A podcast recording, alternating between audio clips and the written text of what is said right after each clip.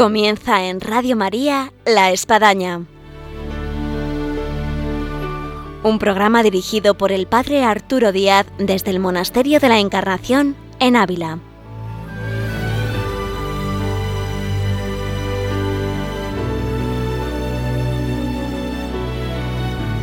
Hola, buenos días. Les habla el Padre Arturo Díaz. Bienvenidos a La Espadaña la espadaña del día de hoy vamos a tocar un tema muy interesante con un joven que se encuentra aquí de voluntario, que es Javier Martínez, que ha estudiado historia del arte y vamos a tocar, entre otras cosas, el tema del arte, cómo el arte viene a ser un instrumento de evangelización, de catequización, de lo que nosotros hemos heredado de realmente a través de los siglos de todo lo que es el arte y todo esto y algo más, sin duda, vamos a tratar en esta mañana que ahora comenzamos aquí en La Espadaña en Radio María. Bienvenidos.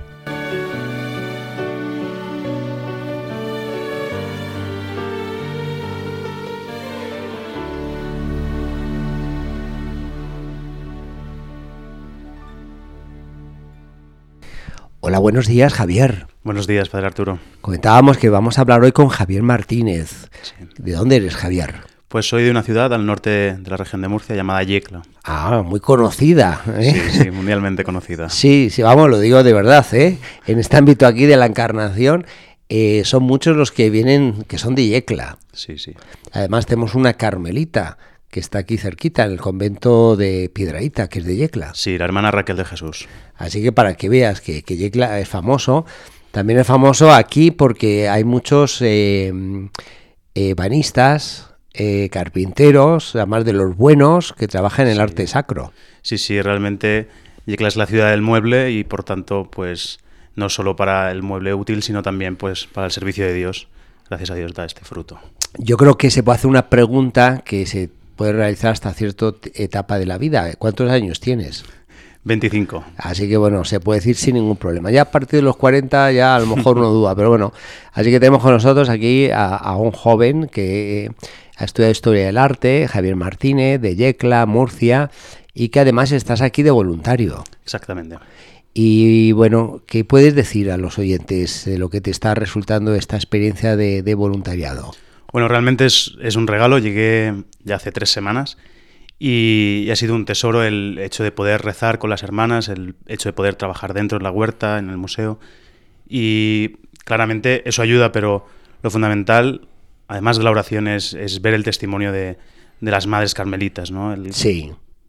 Cómo viven con muchísimo amor, con absoluto amor a Dios, todo lo que hacen siendo una sencillez absoluta, pero a la vez heroico, ¿no? Porque no cualquiera podría vivir la vida que vive una carmelita descalza. ¿Y ¿Qué momento ha sido así para ti el, el que, digamos, ha habido una luz especial, te ha marcado? Bueno, varios momentos. Uno de los momentos fundamentales fue entrando a la huerta, he, tenido, he podido tener contacto con las hermanas y ver cómo, a pesar de los errores de los hombres de la huerta o entre ellas, ¿no? Cómo eh, ellas llevan cerca del pecho un crucifijo y ver cómo con amor eligen amar en medio de las dificultades simples, sencillas, que quizás a otro pues lo podrían sacar de quicio. Y luego otro gran momento fue tuve el privilegio el día de la clemencia de subir donde está la Virgen y poder rezar delante de ella, ¿no? Y después de rezar delante de la Virgen, las hermanas, la Madre Carmen, me preguntaban con absoluta seguridad qué me había dicho la Virgen de la Clemencia. Y para mí, esta pregunta, más allá del hecho de lo que me había dicho la Virgen de la Clemencia, ver la seguridad con que hacían esta pregunta, me llamaba la atención porque y me daba esperanza, ¿no? Esa confianza de que Dios habla, habla a su gente y a través de su Santísima Madre también, y ver como una seguridad de estas hermanas de esto, de que Dios se manifiesta y su madre también. Eh, decíamos al inicio del programa, Javier, que eh, has estudiado Historia del Arte, que es un mundo que te apasiona, que te gusta, que te, ha que te has metido dentro. Eh, ¿Cómo fue para que tú eligieras este ámbito cultural de estudio? Es curioso, yo siempre estuve por historia, desde pequeño me encantaba la historia, me acuerdo que leía libros y se los explicaba a mis padres, eh, sobre todo el tema de la reconquista, pero cuando hice segundo de bachiller conocí la asignatura de historia del arte y fue cuando me quedé enamorado de por cómo lo explicaba el profesor, la pasión con lo cómo vivía esta, esta materia y todo lo que llevaba detrás el arte en sí, ¿no? Porque lleva historia, lleva simbología, lleva, lleva fe. Dentro del arte, ¿qué es lo que más te gusta? Claramente para mí el, barroco, sin duda alguna. Bueno, ¿y algún autor en especial? Bueno, en escultura eh, me gusta muchísimo Francisco Salcillo, murciano, pero mi pasión es la arquitectura y destacaría dos edificios, la fachada de la Catedral de Murcia y sobre todo eh, mi gran trabajo, el que dediqué mucho tiempo al final del grado, que es la Basílica de la Purísima de Yecla. Eh, en el ámbito de la Iglesia, eh, desde hace ya años, está esta exposición de lo que son las edades del hombre, que ha procurado, entre otras muchas cosas, además de hacernos valorar todo ese arte que, que, encierra nuestras iglesias y que a veces tenemos ahí medio escondido, arrumbado, pues figuras, pinturas, eh, arquitectura, eh, lo que esconde atrás de todo esto que, es eh, la evangelización, que, es la catequesis, que, que, no es el arte por el arte, o simplemente el lujo sin más en el arte. En este caso, esa finalidad de lo que viene a ser la, la evangelización, la catequesis. ¿El hombre de hoy capta esa evangelización a través del arte? Creo que no. Creo que en muchas ocasiones el hombre ha perdido el sentido real del arte y eh, a causa de precisamente querer estudiarlo, se ha quedado en lo meramente técnico, en la historia, en lo anecdótico, olvidando lo fundamental, ¿no? sobre todo en el arte religioso, como es transmitir la fe, eh, dar gloria a Dios, que el hombre pueda dar gloria a Dios a través del arte. Eh, ¿Se puede coger el arte como un medio de, oración, de, de, espiritualidad, yo creo que sí, francamente creo que sí, creo que puede ser un camino no solo de oración, sino también un camino de conocer a Dios, un camino de, de, la historia del hombre con Dios, la historia personal de cada persona con Dios. Eh, yo recuerdo el tiempo que vi en Tierra Santa en el contacto con el mundo ortodoxo, eh, en Monte Sinaí, en ese contacto con esos monjes que tienen unos iconos impresionantes y se han transmitido la técnica, el arte, la forma. Eh, yo recuerdo y se me quedó muy grabado lo que es su espíritu de, oración antes de plasmar algo en el lienzo. Eh, podemos decir lo mismo, a lo mejor que, una persona debería eh, primero rezar antes de ver un cuadro. Sí, quizás antes y durante. El y después. Sí, también, claramente. Siempre en toda oración. Pero, pero creo que sí. Muchas veces en el arte occidental, los, occidentales vemos el arte oriental como esa práctica de oración y eh, olvidamos en el arte occidental esta, esta oración que hay detrás y conocemos, hay documentación de cómo grandes artistas que hemos conocido de la historia del arte, antes de trabajar iban a misa, rezaban y quizás no lo hacían con la intensidad que estos monjes, pero muchas de las obras de arte, de arte que conocemos llevan mucha oración y mucho de Dios detrás. Bueno, podemos poner el nombre de alguien que incluso se le está empujando hacia los altares, a Antonio Gaudí, como fue un hombre que, que vivió una vida espiritual, sacramental, cristiana, al punto de hacer una celda en el lugar donde trabajaba la Sagrada Familia y cómo la Sagrada Familia llega a costar no solamente por, por lo que supone el valor económico y de trabajo, sino también porque es difícil a veces desentrañar qué quiso expresar Gaudí con, este simbolismo. Sí, realmente es, es, compleja. Yo he vivido en Barcelona y he podido contemplar la Sagrada Familia en diversas ocasiones y nunca llegamos al, al, al, final de la simbología que hay detrás. Y creo que es precisamente por esto que Antonio Gaudí tenía una íntima relación con Dios, conocía realmente a Dios, que como igual que en una persona no podemos ver todo lo que Dios ha hecho en ella, pues este, este, este gran monumento que es la Sagrada Familia también oculta un poco de la relación de Dios con, Antonio Gaudí. Hace pensar, Javier, en relación a Antonio Gaudí, que en, el postulado de que se está realizando para, para llevarle a los altares, uno de los testimonios eh, es eh, un arquitecto eh, japonés que, vino a, recibir el encargo de poder continuar la obra y dándose cuenta que él pues era de una cultura oriental y de una religión eh, budista necesitaba impregnarse de cristianismo. Entonces dijo bueno yo tengo que anotarme algún curso de Biblia y, de, de, significación cristiana y bueno comenzó a adentrarse en el mundo cristiano y acabó pidiendo el bautismo y haciéndose católico.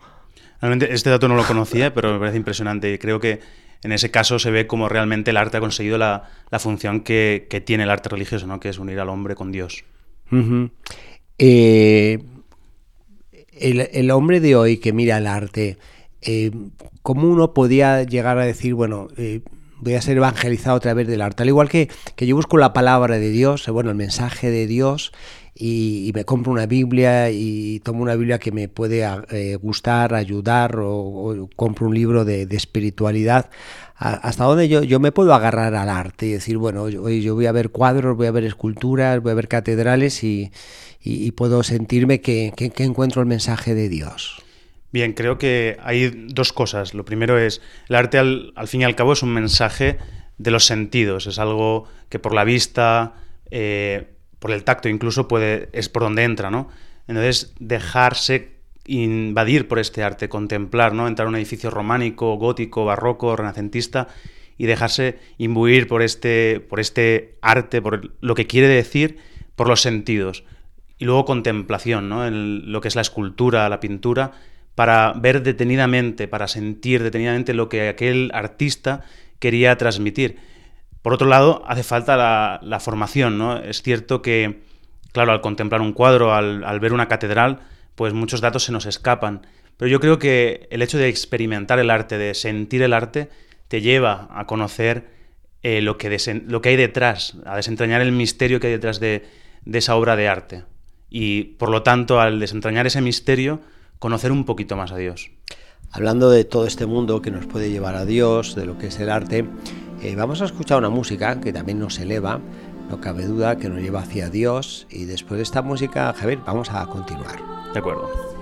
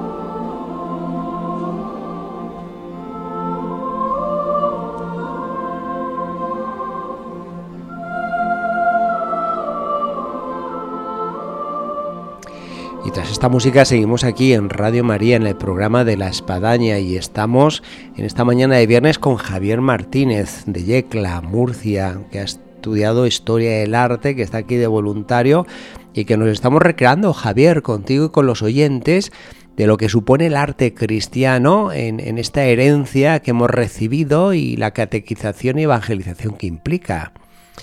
Ahora, Javier, en esta herencia, ¿somos conscientes de lo que hemos heredado o somos niños de papá? Yo creo que no. Yo creo que a día de hoy la sociedad ha tomado el arte como un producto más de consumo en el momento del turismo y en esto han ayudado mucho los museos, las campañas de turismo y hemos olvidado y hemos descontextualizado el arte, perdiendo mucho de su valor y mucho de su mensaje, de la simbología, del contenido, de, del amor a Dios que hay detrás de muchas de estas obras. ¿Se podría considerar el arte como una especie de, de, de élite, de lujo, donde pues, los grandes mecenas se recrearon en el arte, eh, promocionaron el arte para sí mismo, para sus gustos, para bueno, sentir lo que ellos tenían, podían mostrar a la gente? ¿O realmente hubo una, una preocupación de, de, hacer un arte popular, de catequización, de evangelización para la gente que no tenía las posibilidades en cuanto no sabía leer, escribir, no salía de su pueblo? Ciertamente hay una parte de la historia del arte, sin duda, que era, pues esto, mecenazgo, ¿no? El, considerar a una persona superior por ser capaz de comprar una obra de arte, pero yo estoy convencido de que, y de hecho hay, datos que lo corroboran, que mucha de la producción artística se debe a un, al fruto del amor a Dios para manifestarlo de forma tangible, de forma visible. Todo lo que es la experiencia de Dios, lo que es la historia de salvación. Y lo podemos ver en numerosas obras de arte, como los encargos eh, piden concretamente que se manifieste pues, una, particular visión de, Dios. También lo vemos en los documentos del Concilio de Trento, en documentos de santos como puede ser San Juan de Ávila, y también en el caso de cómo pueblos, gente sencilla del pueblo, se ha esforzado, eh, tanto con su poco dinero o con su trabajo, para llegar a conseguir obras de arte para dar gloria a Dios, ¿no? Es el caso de, algunas catedrales o algunos santuarios o algunas pinturas o algunas esculturas. me, viene a la cabeza la Catedral del Mar de Barcelona, ¿no? Son casos de, gente que se esfuerza para tener el sitio donde dar gloria a Dios y, no por, ostentar, sino porque, porque Dios lo merece todo. Eh, yéndonos al, arte de hoy en día, al arte moderno, por decir así, al arte de nuestro tiempo, eh, hay figuras que, pues realmente, eh, vamos a decir así, eh, son pioneras y han presentado un arte muy, muy, muy, muy evangelizador. Podemos citar, entre otros, en el ámbito católico, Kiko Arguello, jesuita, el padre Rumnik, eh, ellos pues han llegado a trabajar en catedrales, en iglesias, en capillas, en lugares muy simbólicos, muy importantes y nos han dejado ahí plasmada eh, su obra, su creatividad, su ingenio. Eh, ¿Tú cómo ves hoy en día este arte moderno y, este, esta vanguardia evangelizadora? Creo que es, es un movimiento contra el movimiento actual del arte, donde yo soy de la opinión que el arte actual está un poco muerto porque han querido apartar a Dios en medio del arte, ¿no? El arte contemporáneo muchas veces, ¿por qué no decirlo?, asusta. Y en el caso, pues, de estos, eh, estos dos hombres que, usted ha nombrado, podemos ver como la intención principal de, los dos es evangelizar, es mostrar uno de los rasgos de Dios, una de las, de las caras de Dios, para, para ayudar al hombre a orar.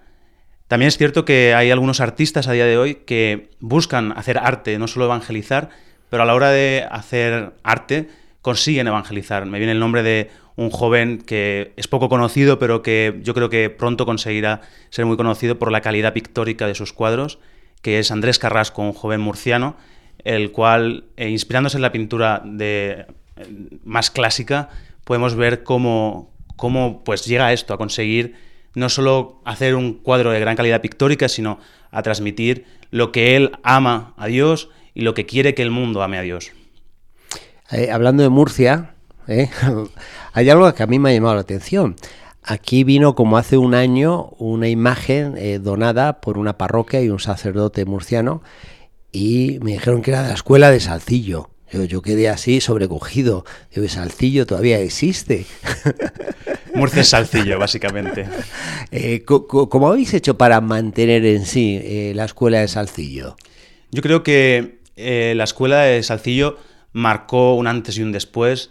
Solo hace falta ir al Museo de, la Cofradía de Jesús de Murcia y ver los pasos de Semana Santa, ver el Belén y ver cómo, con una gran calidad artística, sin duda, no hace falta comentarlo, Francisco Salcillo también consiguió despertar la pasión, la devoción, acercar a gente a Dios, acercar gente a la pasión o a la sencillez de, la natividad y, marcó tanto a nivel artístico, pero también a nivel devocional, a nivel de fe, a nivel humano, que, los murcianos llevamos en el corazón la cara, la cara de Dios y, de su Madre Santísima, yo creo que con los rostros salcillescos.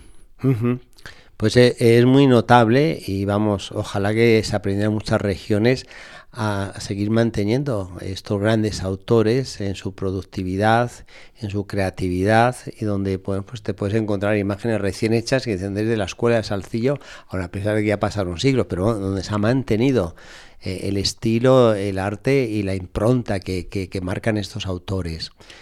Sí, realmente sería, sería un tesoro conservar el, al fin y al cabo, cómo ha vivido la gente la fe a través del arte y eso es lo que mantiene un estilo, también la calidad artística, pero esa relación de el arte y la persona pues hace que se mantenga una línea de estilo, una línea artística. Eh, dado que hablamos de una imagen que aquí hay la encarnación, y más este año que está dedicado a San José, y que es de San José, de la Escuela de Salcillo, traída de Murcia, eh, Santa Teresa, bien sabes que era muy amiga de imágenes mm. y esto la han heredado las carmelitas, donde tenemos imágenes por todas partes.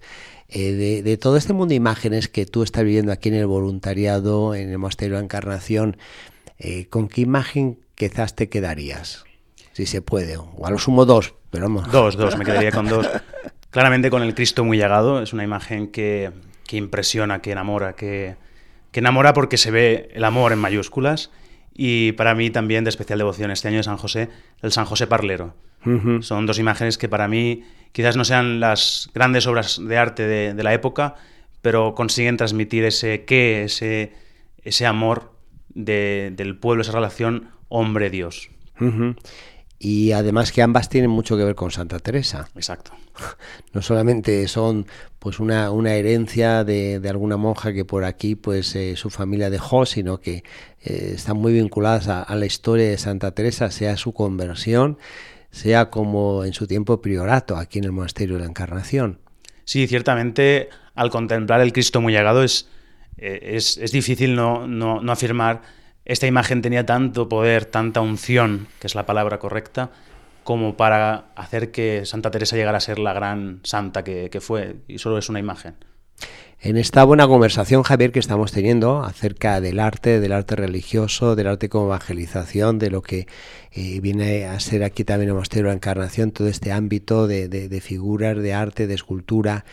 eh, vamos a terminar y vamos a aprovechar que tienes todavía 25 años, Javier, para llevar un mensaje a los jóvenes en relación al arte, a la evangelización, eh, cómo un joven pues, puede llegarse a aproximar al arte y sentirse catequizado. Eh, ¿qué, le aconsejarías? ¿Que, estudie, que rece más, que se sensibilice más con, con, con el arte que uno ve delante? Creo que el mensaje claro es cada cosa se ha hecho por un motivo, por una finalidad. Entonces, no es no utilizar el arte para estudiarlo, no utilizar el arte para, para musealizarlo, sino para vivirlo. Una experiencia buenísima sería el Camino de Santiago o venir aquí a la Encarnación y ponerte delante de, la reja y ver la Virgen de la Clemencia desde lejos y rezar. Rezar delante de estas imágenes que, que realmente hablan, que realmente nos acercan al cielo. Muy bien, Javier, pues llegamos al término de nuestro programa. Te agradecemos la parada que has hecho para acercarte aquí a los micrófonos y poder eh, de esta manera expresar todo lo que llevas ahí dentro de, arte y de espiritualidad y lo que estás viviendo. Y yo creo que, muchos que nos están escuchando se ven beneficiados. Así que bueno, que, aprecien el arte que tenemos a nuestro alrededor, que en España es mucho, desde el pueblo más pequeñito hasta la gran catedral o basílica y que nos diga mucho ese arte que, que, nos han dejado nuestros antepasados y que todavía pues se sigue creando como en autores que hemos hablado. Muchas gracias, Javier. A usted, padre.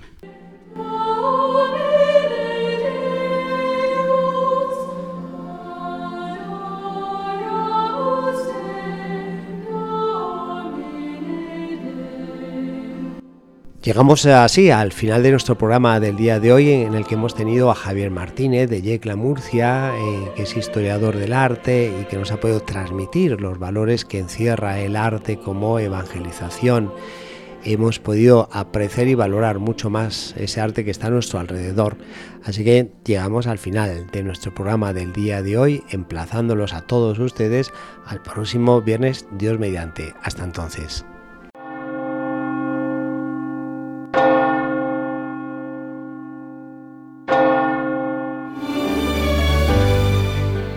Han escuchado en Radio María La Espadaña, un programa que dirige el Padre Arturo Díaz desde el Monasterio de la Encarnación en Ávila.